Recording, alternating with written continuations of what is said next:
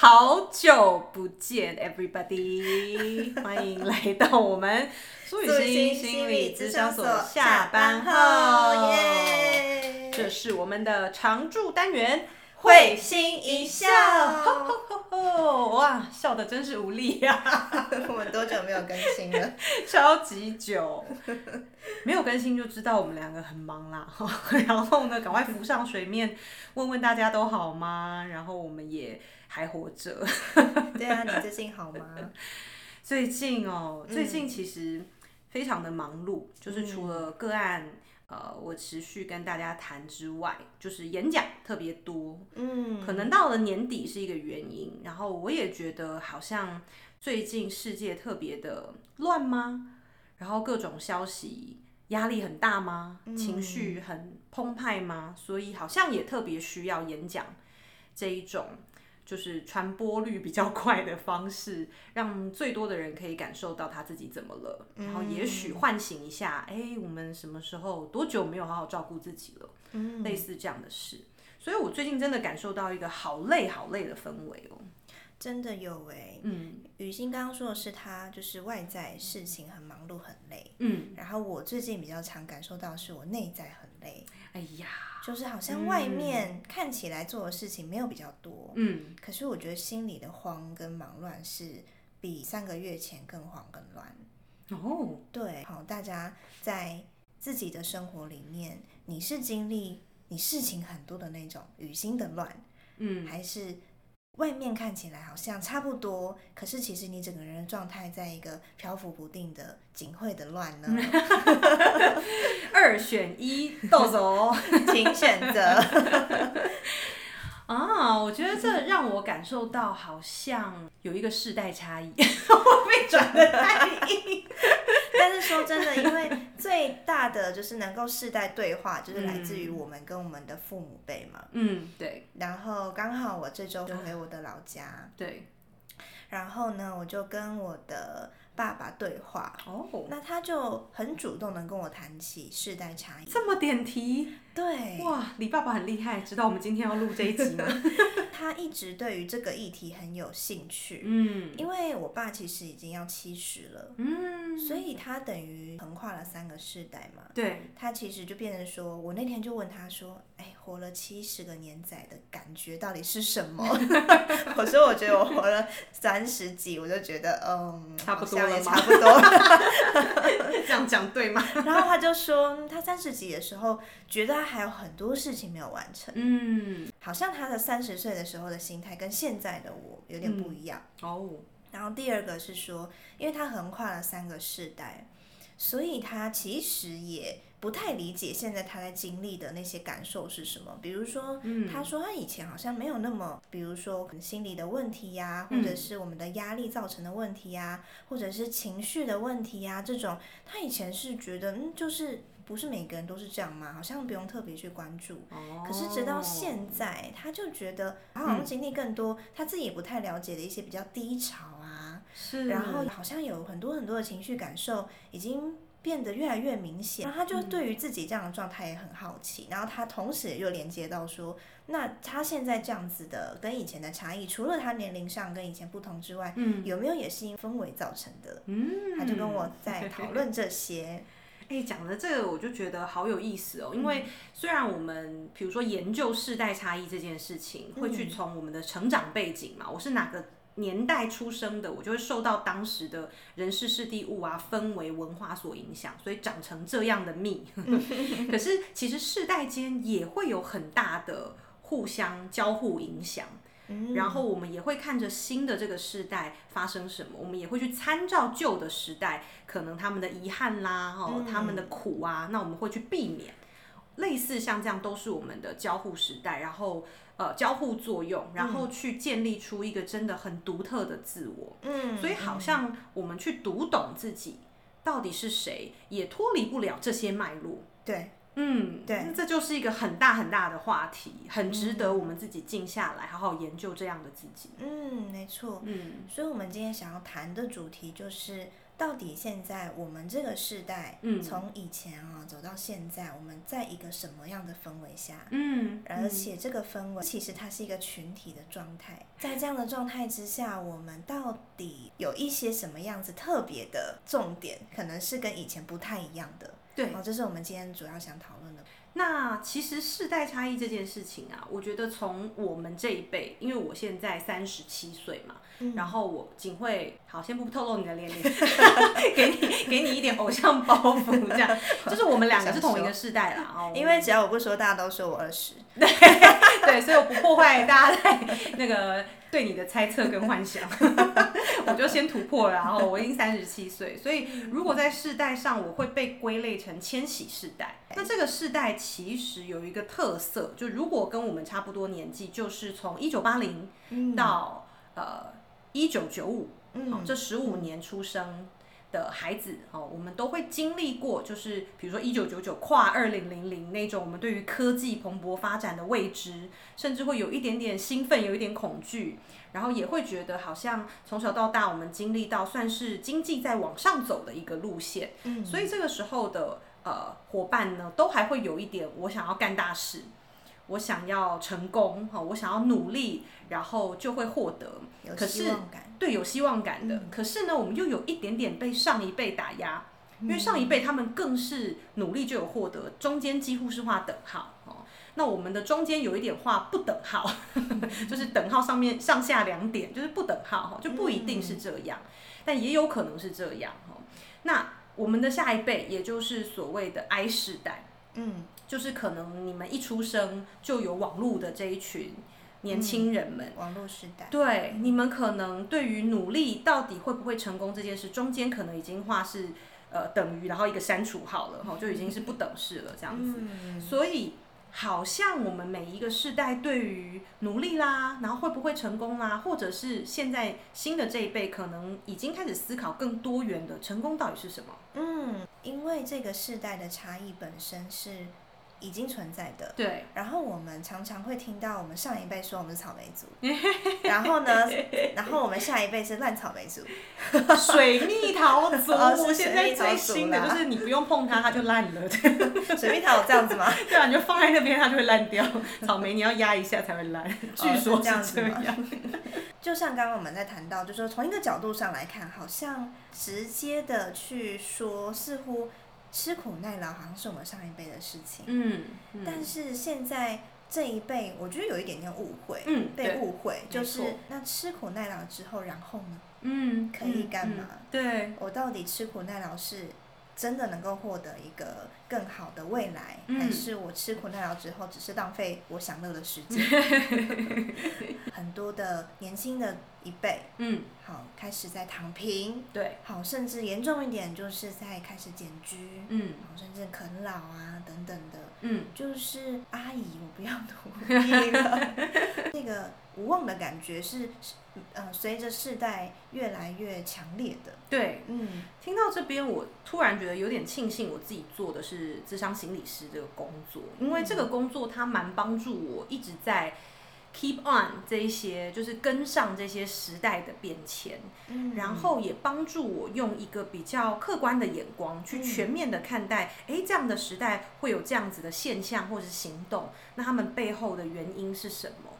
因为。我猜啦，如果我不是心理师的话，然后我现在看到就是呃年轻的这一辈哦，可能工作一个月，他就说不好意思，老板我不做了，因为我真的觉得没有成就感，然后他就离职，甚至三天他就觉得哦同事不好相处，我就离职，我可能真的会不小心给他贴一个标签，就是啊没定性。对对，可是就是因为我做了心理师这个工作，我我需要去研究这一些背后的原因，我才发现说。其实，I 世代这一群人，他们真的非常非常，呃，认真。他们努力的方向是在探索自己，嗯，在探索自己怎么样的环境是最适合我的。然后，因为这一辈的人哦，呃，也特别需要安全感。嗯，对，像以前，就像景慧刚刚讲，你爸爸的那个世代，他们会觉得害怕就。打落牙齿或血吞 啊，悬梁刺骨下去啊，就觉得不可能说出来，我害怕，我绝对是被更加的嘲笑或者是更加的欺负，所以我们就是往里吞。我会去忽视我的安全感在呼救的这个需求。嗯，可是现在这一辈他们会很多资讯，他们会知道说，哎，我这样子是不舒服的。那我要学习尊重我自己的声音，他们会更去聆听内心的声音，所以其实他们对于不安全感或者是危险的敏锐度是增加的。所以这个是我没有科学根据的猜测，我觉得下一辈的高敏感族群是会增加的。嗯，我觉得甚至这可能是。被我们现在这整个科技呀，对，还有我们这个社会进步的速度啊，各种言论啊，各种的讯息进来所培养出来的。嗯，我们其实是一个高敏感族群的培养皿。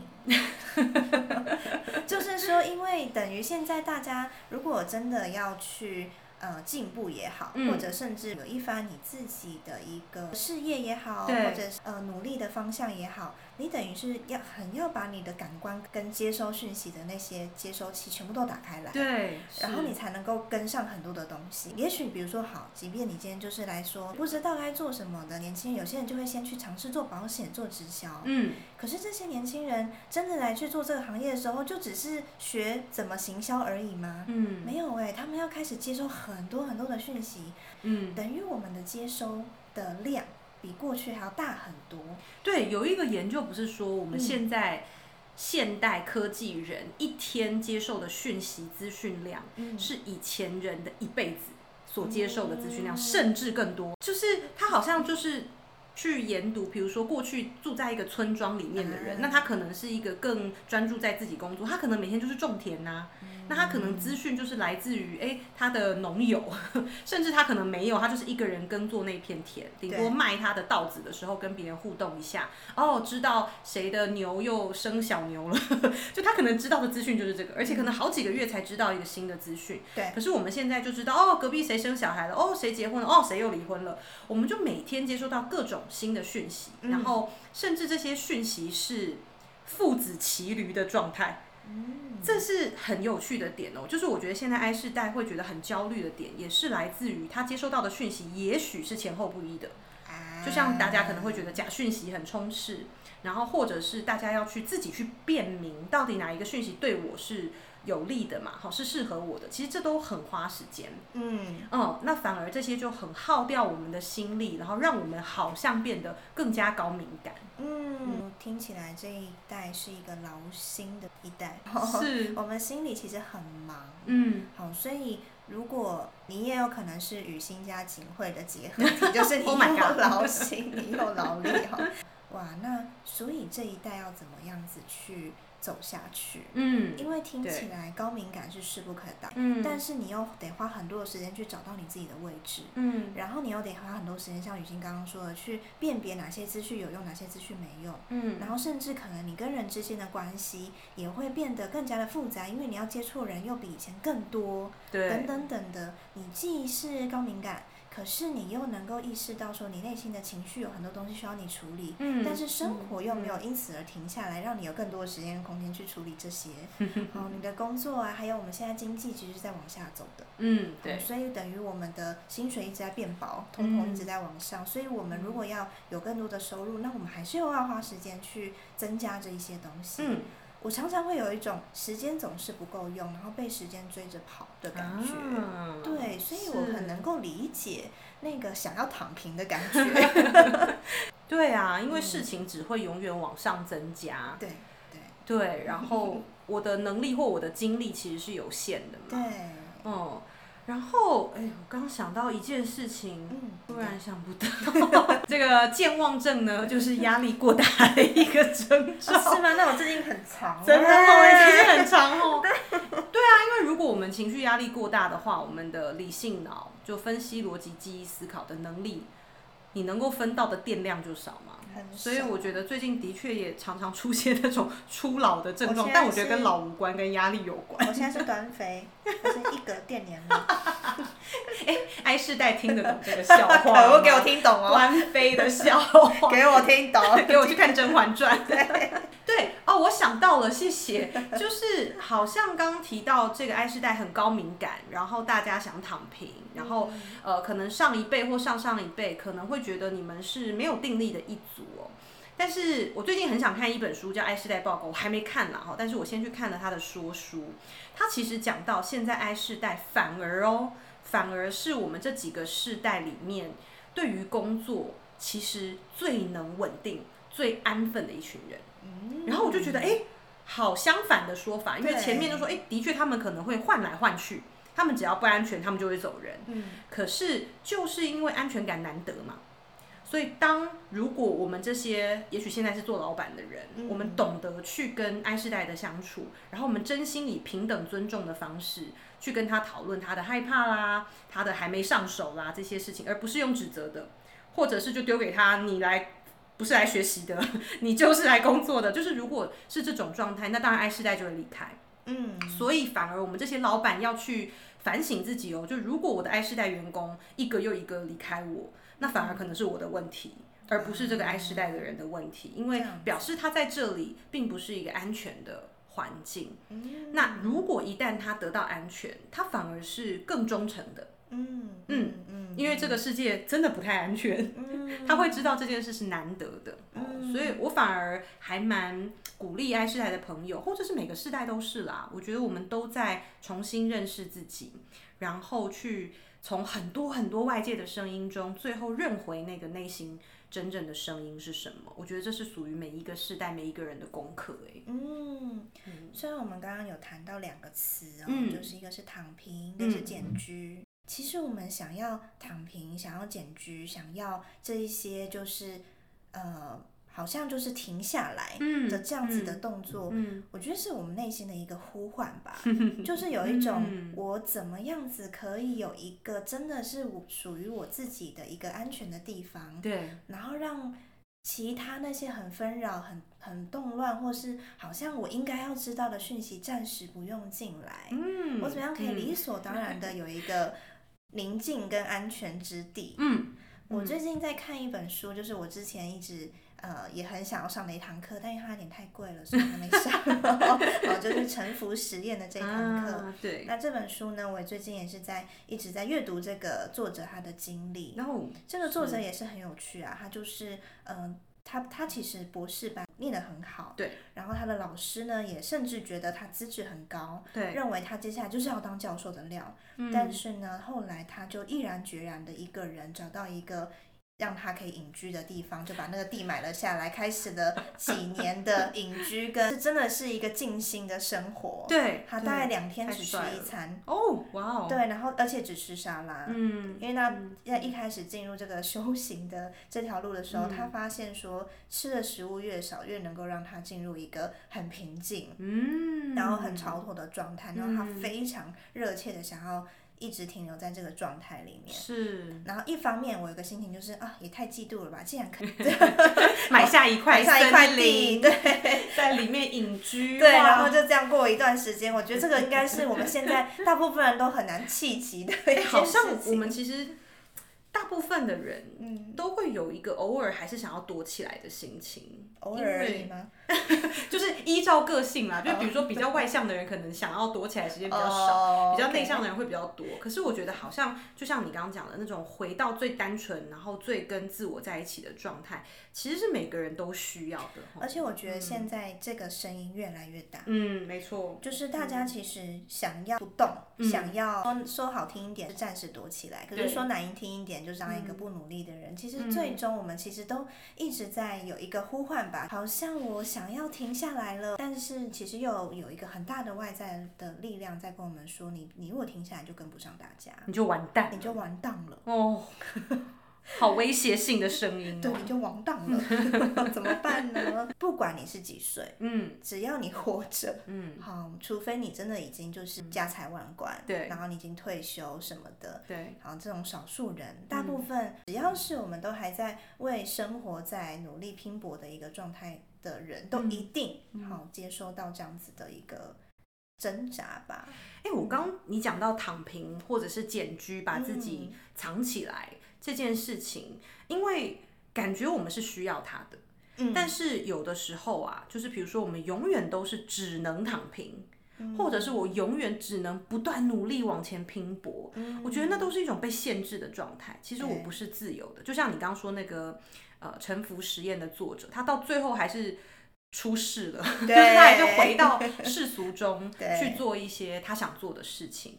所以我觉得人其实追求的是一种自由吧，就我们还即便没有完全的自由，但是我们往想往更自由的方向。迈进，我觉得这可能是我们最深的渴望。就是我想躲起来，也是因为我觉得外面的声音、别人的眼光，或者是外面的评价等等，我太不自由了。所以我躲起来，我好像可以比较做自己。可是当我们都躲起来的时候，其实也有引发接下来的孤单呐。哈，就像 I 世代的孤单感，也是这几个世代以来最高的。嗯，就是那本书里面告诉我们，就是因为好像，哎，我的 line 一打开，我的朋友都在上面。可是我却不知道我跟谁真正连接，嗯，所以那个简居或者是躺平，如果是一种我是被迫的状态，而不是自主选择，然后有流动性、有弹性的状态，其实它会变成一个新的痛苦，没错，就跟前一辈的人只能拼拼拼拼拼到最后心血管疾病爆发这样子，我觉得那都是一种身不由己。我最近内心一直蛮常跑出一句话，嗯。自律使人自由，诶，这句话听起来很让人觉得很压迫，很八股。对，就是说很像是你要把自己弄得很像是个，也许像是工作狂，或者是说也许像是一个机器人，对。然后你好像才能够换取你想要的东西。嗯。当这句话在我们内心里面，它如果真的变成一个限制型信念的时候，它就会变成一种很大的批判的声音。对。但我反而回过头来体验“自律使人自由”这句话的时候，我觉得它蛮适用在我们现在这个时代，我们这个环境。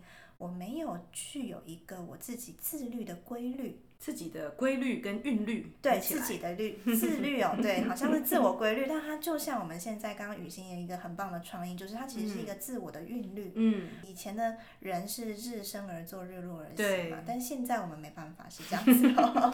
但是我们怎么，我们什么时候要呃去前进？我们什么时候接收讯息？我们什么时候跟人靠近？可是我们什么时候要关起那个呃接收器？嗯，我们什么时候需要独处？对，那我们每一天我们的时间分配有多少时间分配在这些上面？因此而能达到一个平衡。嗯，它能不能在我的生活中规律的出现，有一个韵律的方式出现？对，很像是我们现在很需要去为自己抓到的一件事情。嗯，你的海浪长什么样子？嗯，你有意识到吗？当我没有去去推我自己的海浪，我就被浪推，我就被浪推哈，或者是说很像就是我原本可能有建立起来一个规律，非常快就被打破了。对，然后好像我就只能不断的逃跑，嗯，因为我不想接受到很大的压力嘛。嗯。可是逃到最后，我仍然会觉得压力还是很大，很大，无处可逃，而且我没有真的逃走过。是，嗯，哎，这回到我之前有去。请老师帮我看我的人类图，